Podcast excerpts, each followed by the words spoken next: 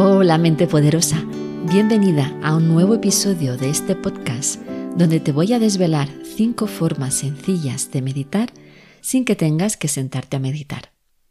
Estas prácticas las puedes integrar en tu día a día con actividades que ya haces habitualmente. Es una forma de empezar a sentir los beneficios de la meditación, aunque no tengas tiempo de meditar de manera formal cada día. Y luego las podrás seguir manteniendo toda tu vida si quieres. El objetivo de estas prácticas es sencillamente regresar al momento presente.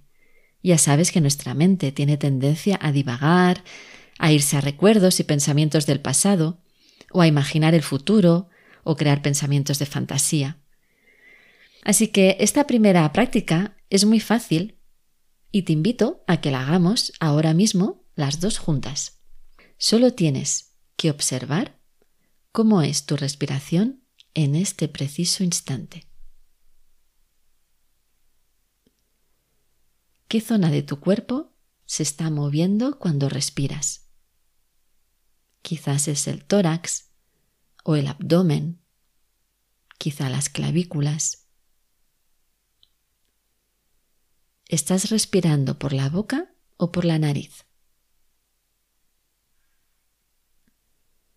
¿Te parece que tu respiración es rápida más bien pausada. ¿Detectas algún tipo de apnea? Es decir, ¿guardas el aire un tiempo después de la inhalación? ¿O quizá después de la exhalación hay un tiempo en el que te quedas sin aire?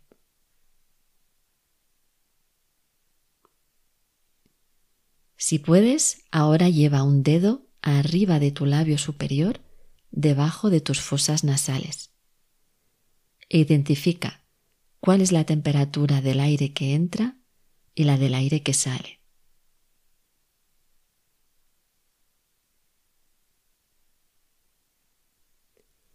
¿Y por qué fosa nasal está saliendo el aire en estos momentos?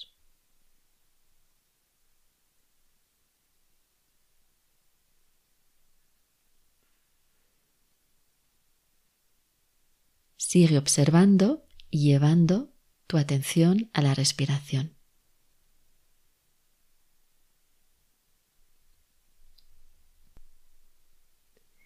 Bien, ya has hecho tu primera meditación sin sentarte a meditar. Ahora te invito a que lleves una de tus manos sobre tu abdomen, más o menos sobre tu ombligo, también pueden ser las dos manos si lo prefieres, y que hagas tres respiraciones llevando el aire a esta zona, lo más lento que puedas, mientras te dices, momento presente, momento maravilloso. Momento presente, momento maravilloso. Momento presente, momento maravilloso. Y cuando hayas acabado, sueltas y lo dejas ir. Esta es una práctica muy sencilla que consiste, como has visto, en simplemente observar tu respiración en un momento concreto. Entonces, ¿cómo puedes llevarla a tu día a día y hacerla por tu cuenta? Te propongo dos opciones. La primera es que pongas una alarma o una campana en tu móvil con un sonido lo más agradable posible cada X tiempo. Puede ser, por ejemplo, pues tres veces al día, lo que tú consideres. O también puedes vincular esa observación a algún hábito que ya tengas. Por ejemplo, en el momento que me voy a lavar los dientes, digo, ¿cómo estoy respirando ahora? O en el momento en el que me siento en el coche, que es la forma que a día de hoy estoy haciendo. Cuando me siento en el coche, observo mi respiración. Cuando me paro porque el semáforo está en rojo, observo mi respiración. Eso ya se ha convertido en un tic y sé que es algo que me regresa cada vez al momento presente.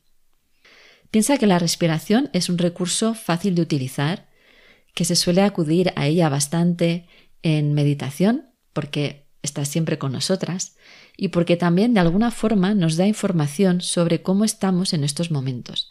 No es lo mismo la respiración de una persona que se siente tranquila que la de alguien que está nerviosa o estresada. A veces puede ser que te ocurra que tengas tendencia a respirar raro o a forzar o incluso que te quedes como sin respirar por el simple hecho de que te has puesto a observar tu respiración. Entonces, en este caso, te propongo que hagas la segunda parte del ejercicio, cuando te he propuesto de llevar tus manos al abdomen y respirar tres veces pausadamente. Lo ideal aquí también, si puedes, es tratar de alargar un poquito más la exhalación respecto a la inhalación. Ok, y ahora vamos a la práctica número 2. Observa tus pensamientos. Esta es una de las prácticas que mencionaba Diana Zuluaga en la entrevista. ¿Te acuerdas que decía de escuchar la voz interior que te estaba diciendo?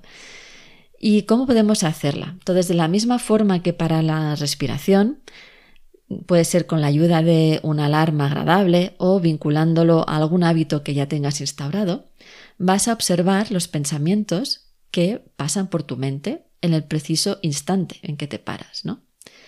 Y a ese pensamiento le vas a, lo vas a interpretar, vas a decir, es un pensamiento positivo, negativo o quizá neutro. Neutro puede ser más bien como descriptivo. Entonces, será positivo o negativo seguramente en función de la emoción que estés asociando a ese pensamiento. Y te voy a dar un ejemplo muy sencillo. Imagina un pensamiento de em, se han acabado los tomates. Se han acabado los tomates puede ser un pensamiento neutro me viene esto a la cabeza, lo apunto en la lista para ir la próxima vez a comprarlos y ya está, y ahí se queda. Puede ser un pensamiento positivo. Se han acabado los tomates, ay, qué bien que me he acordado porque justo esta tarde iba a ir de compras, ta, ta, ta. O puede ser un pensamiento negativo. Se han acabado los tomates, me he olvidado otra vez de ir a comprarlos, iba a hacer una ensalada y nada. No. Ok, ¿ves? La misma idea, el mismo pensamiento puede tener interpretaciones diferentes. Entonces, ¿cuál sería el nivel avanzado de esta práctica? Pues que lleves algún tipo de seguimiento y que vayas anotando cómo son los pensamientos que detectas. Entonces puedes tener, por ejemplo, una hoja cuadriculada y seleccionas tres colores, una para positivo, otra para negativo y otra para neutro. Y vas anotando, pues eh, pensamiento positivo, pues por ejemplo lo anoto en rosa. Eh, ponchamiento negativo, pues lo pongo en marrón y coloreas un cuadradito de la cuadrícula de tu hoja. Pensamiento neuro, neutro, pues amarillo, por ejemplo. Y de, de esta forma, al cabo de un tiempo, verás cómo es tu estado mental, cómo es tu contenido mental a lo largo del tiempo, cuál es el color que sobresale. Y esto poco a poco va a hacer que te sitúes más en la posición del observador y menos en entrar en la rueda de la mente, en ir de pensamiento en pensamiento sin darte cuenta. Otra opción de nivel avanzado a esta práctica es que trates de identificar cuál fue el pensamiento anterior que te llevó a este pensamiento que tienes ahora. Y ahí te puedes remontar hasta tres atrás o cinco atrás o incluso ocho, los que tú quieras. A mí este ejercicio me parece bastante divertido y además es muy útil para que tomes conciencia de lo que llamamos la mente de mono. Asimilamos la mente a un mono, porque la mente va de pensamiento en pensamiento de la misma forma que un mono va de rama en rama. Con esta práctica podrás ver cuáles son los recorridos que va haciendo esta mente de rama en rama. La tercera práctica que te propongo trata de observar los sonidos a tu alrededor. Es simplemente captar aquellos sonidos que eres capaz de escuchar ahora. Y podemos hacerla ahora mismo juntas de nuevo. Primero vamos a observar el sonido protagonista, que ahora mismo está llamando tu atención y seguramente es mi voz. Si lo haces en otro momento, puede ser el sonido del teclado del ordenador al escribir. Si vas por la calle, puede ser gente hablando o tus propios pasos. Y si estás en casa escuchando música, pues simplemente la música que suena. Ahora te propongo que captes si hay algún sonido base, es decir, algún sonido que hayas dejado de escuchar, como puede ser el motor del coche si vas conduciendo, o el ruido de fondo en un centro comercial o en un restaurante, o el sonido de la nevera si estás en la cocina. Estos son sonidos que dejamos de escuchar para ayudarnos a escuchar mejor el sonido protagonista, pero que sigue ahí. Ahora vamos a prestar atención al sonido más lejano que seamos capaces de captar. Y después del más lejano, el más cercano, que seguramente será tu respiración o incluso tu pulso.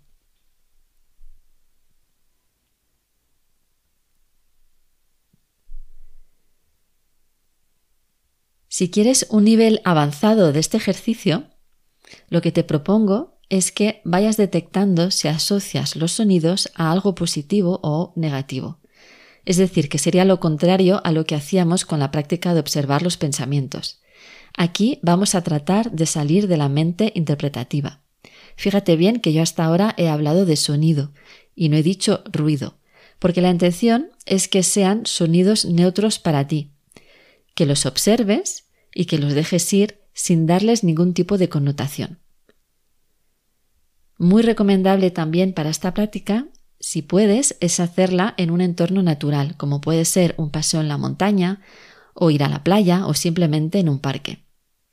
Y también es muy divertida de hacer con niños, y jugar a ver quién escucha el sonido más lejano, o cuál es el sonido protagonista para cada uno. La cuarta práctica de hoy es la observación al momento de sentarte a comer y de nutrirte, como a mí me gusta llamarle ahora. Esta práctica empieza cuando te sientas a la mesa y lo primero, lo primero que te vas a preguntar es ¿cuánta hambre tengo ahora? Luego observas tu plato, observas las formas, los colores y los olores con detenimiento. Si te apetece hacerlo, y te recomiendo que sea así, agradeces por quién preparó la comida y también simplemente por tener este plato delante de ti ahora. Luego te llevarás el primer bocado y vas a percibir los sabores, las texturas y cómo se van transformando los alimentos al masticar. Vas a tratar de masticar más lentamente de lo habitual para ir captando bien toda esa información que ha llegado a tu boca. Y en el momento que tragues, Trata de seguir el recorrido que hacen los alimentos en tu cuerpo, hasta donde seas capaz de percibirlos. Y la quinta y última práctica que quería compartir contigo hoy se trata de observar una emoción. Te aviso que esta práctica es para nota, porque cuando una emoción es realmente intensa, muchas veces tienes la sensación de que es la emoción que te lleva y cuesta salirse de ahí. Entonces, creo que lo más fácil para explicarte cómo llevarla a cabo es explicarte un ejemplo mío real. Hace unas semanas yo estaba en la cocina cortando un tomate para la ensalada. No estaba para nada en el presente. Y mi mente se fue a un recuerdo que me generó una emoción de tristeza. Sentí ganas de llorar y empecé a observar esa emoción. ¿Dónde y cómo se estaba expresando esa emoción en mi cuerpo? Observé que llegaba calor a mis mejillas. Mi respiración se entrecortaba como si la estuviera conteniendo y respiraba más por la parte superior del tórax y clavículas. Y luego ocurrió algo que me pareció fascinante porque nunca me había pasado antes, y es que sentí como una leve presión a nivel de los lagrimales y noté cómo salían dos gotitas que eran dos lágrimas me quedé tan sorprendida de este momento, porque era la primera vez que era consciente de cómo saltan las lágrimas ¿no? desde los ojos, que obviamente la emoción se disolvió. Y esto es lo maravilloso de esta práctica, porque tanto con las emociones como con los pensamientos, en el momento en que les prestas atención, se van. Es como si fueran muy tímidos. Y porque yo creo que es porque dejas de alimentarlos y entonces es como que se disuelven y se disolvió hasta tal nivel que soy incapaz de decirte de qué recuerdo se trataba. Luego estuve pensando, pero exactamente qué era lo que me generó tristeza y no tengo ni idea. Imagínate el poder de observar una emoción. Así que para empezar, te invito a que pruebes con emociones poco intensas. No empieces con un día en que estás, te sientes súper enfadada porque es más complicado. Entonces puede ser quizá algún tipo de emoción de asombro o de sorpresa y simplemente observa qué es lo que está ocurriendo en tu cuerpo con esta emoción. Así que hasta aquí las cinco prácticas que quería compartir contigo hoy para meditar sin sentarte a meditar. y solo regresando al momento presente. Me encantaría que me contaras cuál de ellas te animas a probar primero.